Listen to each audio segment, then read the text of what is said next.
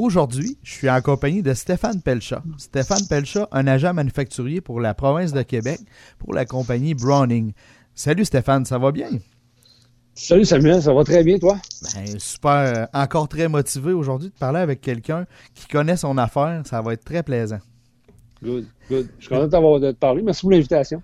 Ah, ben, c'est un plaisir. Ça fait longtemps que qu'on se jasait, des fois ça donnait un, là, puis à cause des salons, etc., c'est comprenable que des fois c'est un peu plus long. Puis euh, yes, moi j'ai le goût d'y aller tout de suite. On parle de Browning, donc on parle d'armes à feu. Puis euh, j'aimerais ça qu'on commence ensemble en parlant euh, vraiment à la base. Là, c'est quoi la différence entre un fusil et une carabine? Ben, en fait, la différence entre les deux, c'est sûr que ce matin, on, s'adresse à, des néophytes.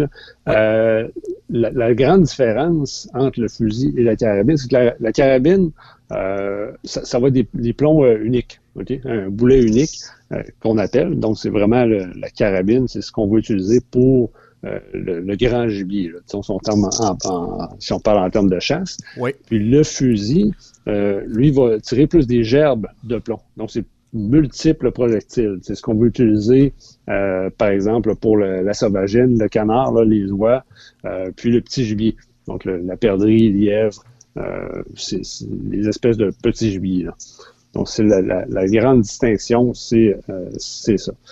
Ensuite de ça, ben, le, la carabine, elle, va avoir un canon rayé. Donc, pour vraiment donner une, empreinte rotative au boulet, pour lui donner de la précision euh, à longue distance. Donc, on va avoir des canons rayés sur les carabines et les, euh, armes lisses pour les, euh, les fusils.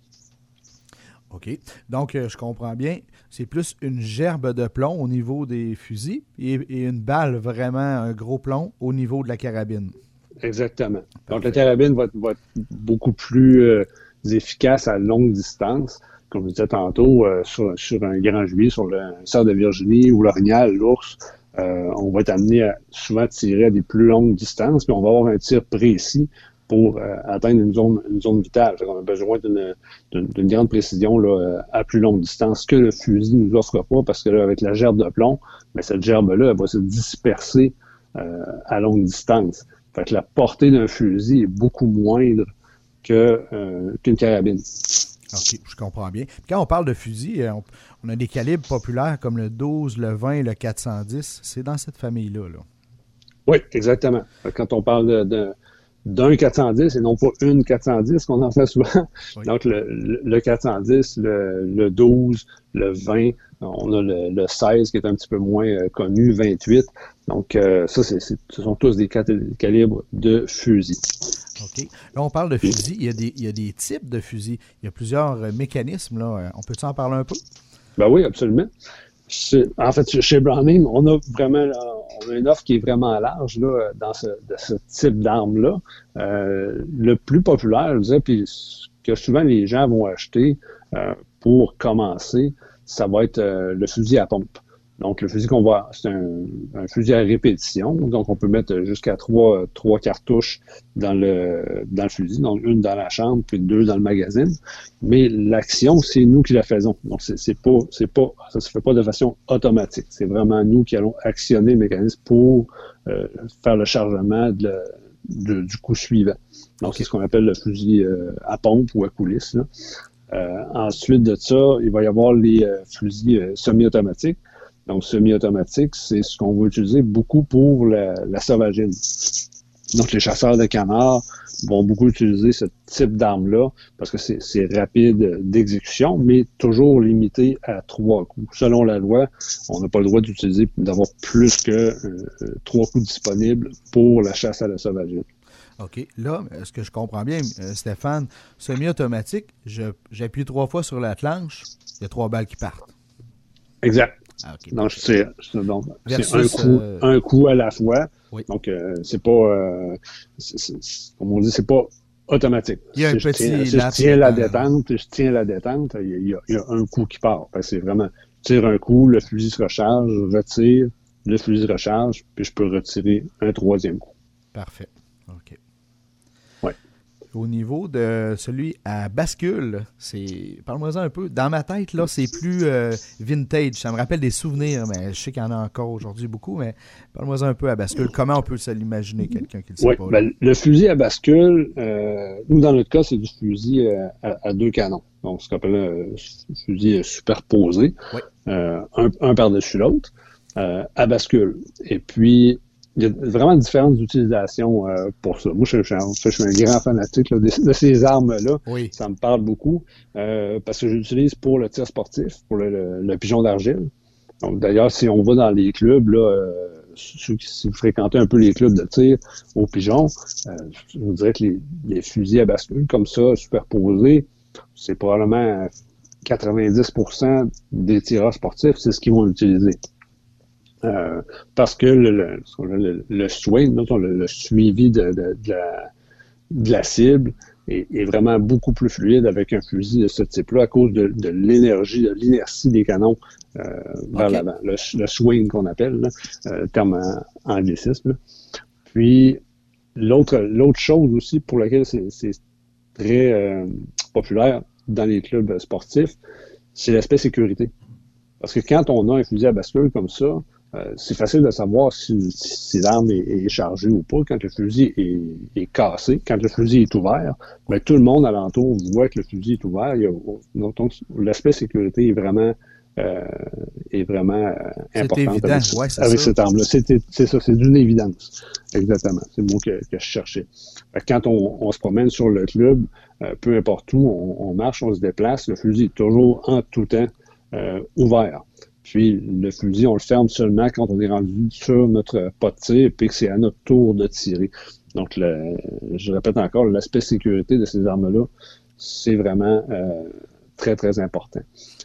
L'autre, euh, l'autre utilisation, ben, c'est à la chasse, évidemment. Moi, je suis un, personnellement, je suis un chasseur de, de, de petits gibiers, de perdrix, bécasses. Euh, c'est vraiment des, des chasses que j'affectionne beaucoup.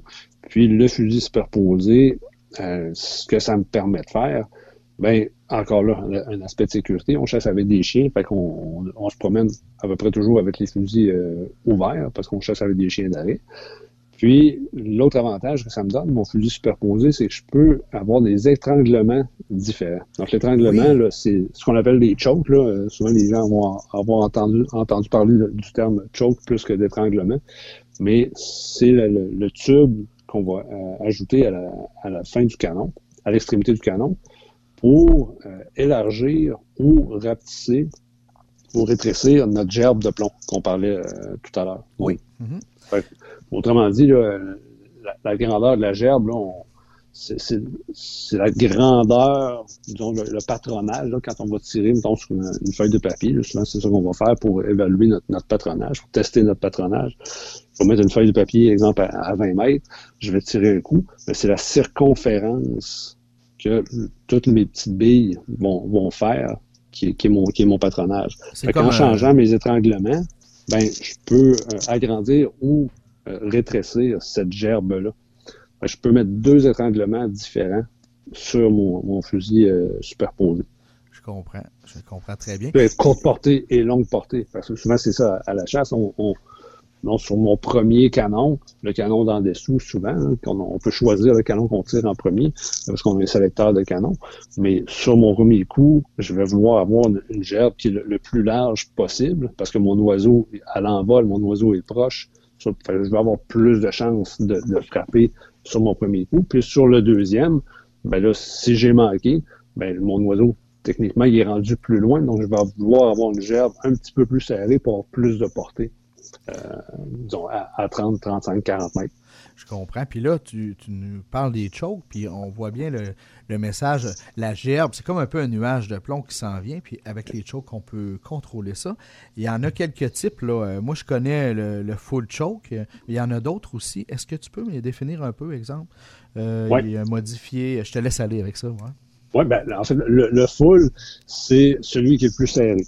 Donc, on, en, puis en même, il y, a plus que ça. Il y a full, il y a extra full, puis il y a même du, du XX full qu'on appelle. Ah euh, souvent, dans le cas de la chasse aux dindons, c'est ce qu'on veut utiliser. On va avoir un patron qui est le, plus serré possible pour avoir vraiment une, force de frappe euh, importante à longue distance, là, à 30, 40 verges, 45, même des fois jusqu'à 50 verges. Quand même, hein? On va, on va avoir une portée qui est, qui est efficace.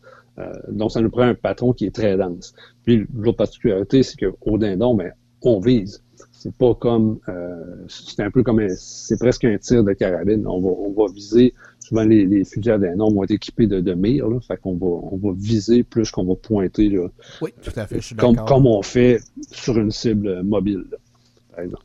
Puis ensuite de ça, ben, dans les chokes, ben, là, on, là, on a full qui est notre plus serré, disons. Après ça, on va avoir les, le modifié, qui est entre les deux, puis le improve cylindre, donc le cylindrique amélioré. Donc, c'est plus serré que cylindrique. Mais entre toutes ces, entre ces trois chokes-là principales, que la majorité des gens connaissent, il y en a une multitude. Là, là on a, on a, disons, à partir d'en bas, là, on va avoir le cylindrique. Le cylindrique, ça le dit, c'est qu'il n'y a aucun étranglement. C'est la grandeur de l'arme du canon, tout simplement. Ça va être très large et très court. Ça va hein? être très large, c'est ça. Donc, portée, portée courte, euh, patron très large. Donc, c'est ce que ça va nous donner comme, comme efficacité. Après ça, il y a, il y a, même des, euh, des étranglements, là, c'est plus technique un peu, mais des étranglements, euh, ce qu'on appelle le disperseur, euh, diffuseur, plutôt le, bon terme. Euh, on, on, va avoir une rayure, un peu comme un, comme un, pot de carabine, si on veut, mais juste dans l'étranglement. Quand la gerbe, notre, dans notre cope là, de la, la, pour la bourre plutôt, oui. euh, va arriver dans notre mais la, la, petite empreinte circulaire rotative que ça va lui donner, ça va faire ouvrir encore plus le patron. OK. Euh, ouais, souvent, c'est ce qui est utilisé justement là, pour euh, euh, la bécasse, là, qui, qui, sont des, des, tirs très, très courte portée, fait qu'on veut que ça rouvre le plus vite possible. C'est impressionnant, les technologies là-dedans. C'est très, c'est très concret. Là. Oui. J'aime bien ça. Dans le ben, c'est des applications. Oui. Quand on arrive dans des choses comme ça, mais c'est des, des, applications vraiment spécifiques. Là. Puis quand on arrive dans le tir sportif, ben là, on a encore plus de. de euh, pour le tir de chasse, là, on va se dire à peu près tous les fusils, en tout cas chez nous, euh, viennent avec trois, euh, trois étranglements. Le cylindrique amélioré, le modifié et le full. Okay. Mais comme ça, entre tout ça, ben il y, y, a du. il y a du. du, voyons, du entre du. Du lightful, du, du lightful, du euh, modifié, euh, amélioré, improve, improve modified qu'on qu appelle, du light modifié. Fait que c'est, il y en a tout plein de entre, mais qui s'adresse plus, euh, je dirais, aux tireurs euh, sportifs là, là, qui ont qui vont avoir des besoins là, un petit peu plus euh, spécifiques, un peu plus techniques là, qui, ah, mais c'est bon. Déjà, là, on peut comprendre qu'il y a plusieurs types de choke selon nos besoins. Et là, plus qu'on avance, mettons, nos connaissances au niveau de la chasse, ben là, on devient plus euh, spécifique, plus euh, exigeant dans nos besoins. Puis c'est là que ça rentre en ligne de Mm. compte, les, les chokes. Là. Oui. J'aimerais ça qu'on parle maintenant des carabines, euh, parce qu'on on a démêlé là, le, le, fusil et la carabine. Euh, les calibres populaires qu'on peut entendre, euh, le 22, 308, le 300, oui, 270. Ben, quand, quand, tu, quand, on parle de 22, on, on parle d'une euh, percussion latérale. Donc, okay. c'est les 22, euh, 22 LR qu'on appelle. Là. Donc, qui, sont, qui un très petit calibre là, qui va être surtout utilisé pour, euh, ben, pour faire de la cible, mais aussi pour le petit gibier. Euh, pour le, la perdrix, le lièvre, c'est un défi supplémentaire parce que là, c'est justement, ça dit c'est plan unique. Fait qu'il faut être très précis dans, no, dans notre tir, mais ça rend la chasse intéressante. Là. Ça augmente euh, le défi, dans le fond. Ça augmente, ça augmente le défi, exact. Là. Moi, le, le, lièvre d'hiver, j'aime vraiment ça, faire, faire ça avec, la, avec une 22, justement. Parce que c'est un peu comme. C'est comme une. C'est un peu comme une chasse au gros gibier, mais en miniature. Ah, oui, oui. ça serait comme, si on parle de ouais. pêche, c'est comme aller à la pêche à la petite truite avec une extra, extra light. Ouais, c'est ça, exactement. ça donne vraiment des, des expériences euh, intéressantes. Bien. ensuite, ben, les, les, plus gros calibres, quand on entend euh, 308, 3006, 210, 300 Win, qui sont des, des, des calibres euh, populaires, là, euh, ça, c'est des, des, carabines à percussion centrale. Donc, ça, c'est vraiment fait pour le, le, plus, le plus grand gibier. Là. Oui. oui. Quand on parle de grand gibier, ben, c'est assez évident. On pense tout de suite à l'orignal, l'ours, puis même le chevreuil. Hein? Oui, exact. Puis là, ben, c'est sûr, on parle de longue portée, on parle mm-hmm. de précision, donc les armes, il y en a pour tous les goûts. On va en parler un peu plus tard, quels seraient les facteurs à considérer. Mais euh, moi, je, veux souligner le point. là. C'est important d'avoir un bon télescope aussi avec ça. Oui, absolument. Les, carabines à percussion centrale, bien souvent, n'ont même pas de mire maintenant, de, mire ouverte. Donc, faut que c'est destiné à être monté avec, euh, avec monture et télescope. Puis, euh, c'est bien certain qu'on peut avoir une très bonne arme, mais si on a une optique de piètre qualité qui est, qui est pas euh, constante, ben la précision de notre arme va être vraiment compromise. Euh, en fait, il faut mettre à peu près la même valeur ou, presque en optique que sur l'arme. Parce que, comme je dis, si on a l'une des composantes qui ne fonctionne pas, ben l'ensemble fonctionnera pas. Oui, c'est ça, c'est un tout. Oui, c'est exactement, c'est un tout.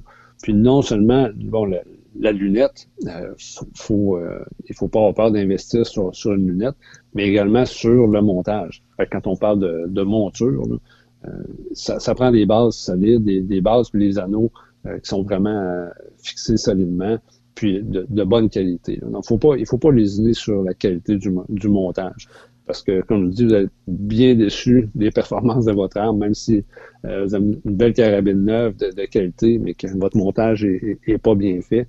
Euh, on n'arrivera jamais à rien de, précis avec ça. Oui, je comprends. Tu sais, euh, la chasse au gros gibier, on y pense toute l'année, on la planifie, on investit du temps, de l'argent, on en rêve. Fait que c'est. Je suis d'accord avec toi, c'est un, détail à pas négliger parce que tu as la, la, bête rêvée devant toi, ça fait un an que tu rêves à ça, puis tu as mm-hmm. économisé, admettons, sur la carabine ou sur le, le télescope pour sauver quelques dollars, puis tu manques ta bête. C'est vraiment pas là qu'il faut couper, hein? Non, c'est surtout pas dans la pratique aussi qu'il faut couper. Les, euh, les, munitions, là, c'est pas une dépense, hein, c'est un investissement. il faut, euh, il faut, il faut pratiquer. C'est la clé. Là. On voit trop de gens prendre la direction de la forêt euh, avec, avec leur boîte de balles qui traînent depuis 10 ans, puis qu'ils ne tirent même pas un coup par année, puis ils sont, sont juste convaincus que leur arme est correcte, mais ça ne prend pas un gros impact. non seulement l'arme peut se dérégler, mais c'est surtout notre capacité de tir qui, si on pratique pas, va, laisser à, désirer. C'est facile sur un papier, mais une fois que le gibier est devant nous, avec le avec le stress que, ça engendre, euh, c'est souvent là que les, gens font des erreurs. Ah si on n'est pas familier puis que l'utilisation de notre, de notre arme n'est pas 100% naturelle, ben, euh, une fois devant le gibier, c'est là que ça se gâche. Oui, là, tu parles d'être naturel avec notre arme. Je finirai avec ça pour aujourd'hui. Euh, quels, sont les, quels seraient les facteurs à considérer avant de choisir, avant d'acheter notre arme? Être confortable, je pense que physiquement, c'est un des facteurs, mais il y en a d'autres, là, Stéphane. Ben, d'abord, il faut, faut, identifier notre besoin. Il faut, faut voir c'est quoi notre chasse principale, puis euh, partir de là pour faire le choix de, notre arme. Fait que si, euh, un exemple bien simple, si je suis un, chasseur euh, de de Virginie, puis que je fais que de la chasse fine, je marche à journée longue avec mon arme, ben j'irai pas, euh, je m'achèterai pas une, arme à longue portée avec un canon lourd, puis euh, l'eau est long. je vais vouloir avoir une carabine qui est plus compacte, un calibre probablement plus petit parce que qui dit chasse fine va, généralement dire des, tirs à, plus courte portée, mais rapide. je veux avoir une arme qui va être, compacte, légère, euh, qui, va mieux subvenir à, mes besoins. OK, c'est ça. Puis euh, aussi, je il y a des gens, mettons, euh, qui sont. comment que je peux dire ça? Qui, qui, vont appréhender, ils vont appréhender le coup parce que ça tape dans l'épaule, ça, quand même. Là est-ce qu'il y a des, conseils que tu peux donner? J'ai déjà entendu parler de muzzle break, euh, de frein, de bouche, parce qu'une chose est certaine, lorsque c'est le temps de tirer, il ne faut pas hésiter. si on a peur de l'impact, l'impact dans l'épaule, ça peut devenir un facteur qui peut nous faire faire une erreur aussi. Là. Oui, absolument. Ça, ça, revient un petit peu euh, à ce que je disais tantôt. C'est important de, de pratiquer pour se familiariser avec ça. Mais oui, effectivement, il existe des, des freins de bouche en français, le fameux muzzle brake. puis ça, ça va vraiment faire une différence sur le recul. Puis souvent faire la différence entre le fait d'anticiper ou pas le recul. Parce que quand, on anticipe, on est crispé sur l'arme, on serre. Souvent, on voit beaucoup de gens qui vont fermer les yeux au moment de tirer. Fait qu'évidemment, la précision, là, on, ne l'a plus. Euh, si on regarde plus où on tire. Fait que ça, ça vient euh, beaucoup aider ce phénomène-là euh, en pratiquant. Puis le, le frein de bouche, ben, on a différents types, mais on en a qui, qui vont amoindrir le recul jusqu'à 70% moins de recul. C'est énorme comme C'est énorme, certain. Plus de la moitié de l'impact qui peut être atténué. Oui, oui. C'est assez, assez incroyable, la, technologie maintenant, avec ça.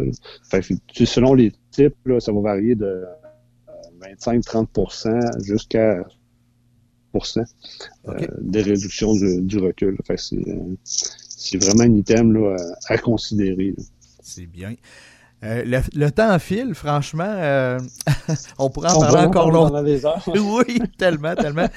J'apprécie le temps que tu as pris avec nous aujourd'hui. Puis écoute, ça se peut bien que je te recontacte, puis si on, est, on réussit à s'adonner ensemble pour un rendez-vous, on va continuer de parler euh, de, nos armes Browning. Merci beaucoup, Stéphane. C'est super. Ça fait plaisir. Salut. Bonne journée. Salut.